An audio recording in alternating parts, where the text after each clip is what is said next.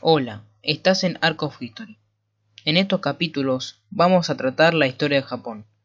Pero, ¿cuándo surgió Japón y cómo? Según una leyenda, no muy fiable por cierto, Japón fue fundado en el siglo 7 a.C. por el emperador Hilmu.